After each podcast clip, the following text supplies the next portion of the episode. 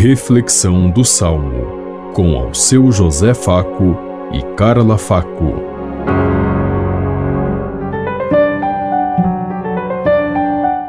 Passe bem a todos os ouvintes que estão em sintonia conosco neste dia, na meditação do Salmo 77. Não vos esqueçais das obras do Senhor.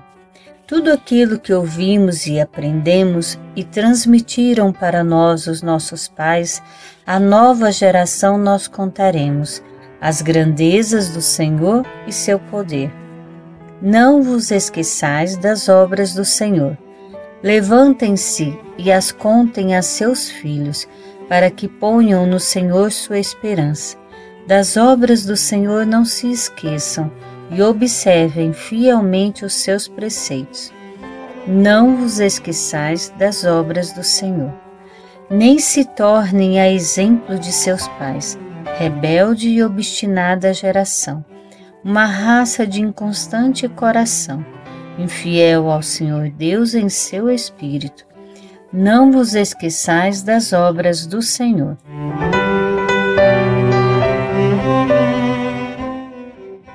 Não vos esqueçais das obras do Senhor. Que nós nunca nos esqueçamos de tudo que Deus tem feito por cada um de nós. Se nós existirmos, se nós somos nesse mundo, é porque Deus pensou por cada um de nós, é porque Deus nos amou. E é nesse amor que nós devemos retribuir e voltar para Deus todos os dias, sendo gratos e buscando sempre Sua bênção e Sua luz que nós saibamos respeitar o projeto de Deus, a sua vida, a sua caminhada conosco, para que sejamos merecedores do seu reino e, sobretudo, de nossa vida de fé e de alegria aqui nesse mundo.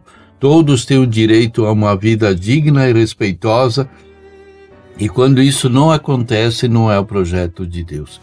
Que estejamos sempre atentos aos valores, aos cuidados propostos por Jesus a cada um de nós que vão muito além da nossa vidinha medíocre de querermos disputar espaço com os outros, mas sim de uma vida onde construamos uma sociedade mais justa e fraterna, onde caibam todos os filhos de Deus. Esse é o lugar que Deus tem reservado e preservado para cada um de nós. Que tenhamos essa fé e essa confiança na luz de Deus Pensemos em tudo isso enquanto lhes digo. Até amanhã, se Deus quiser. Amém. Você ouviu Reflexão do Salmo com ao seu José Faco e Carla Faco.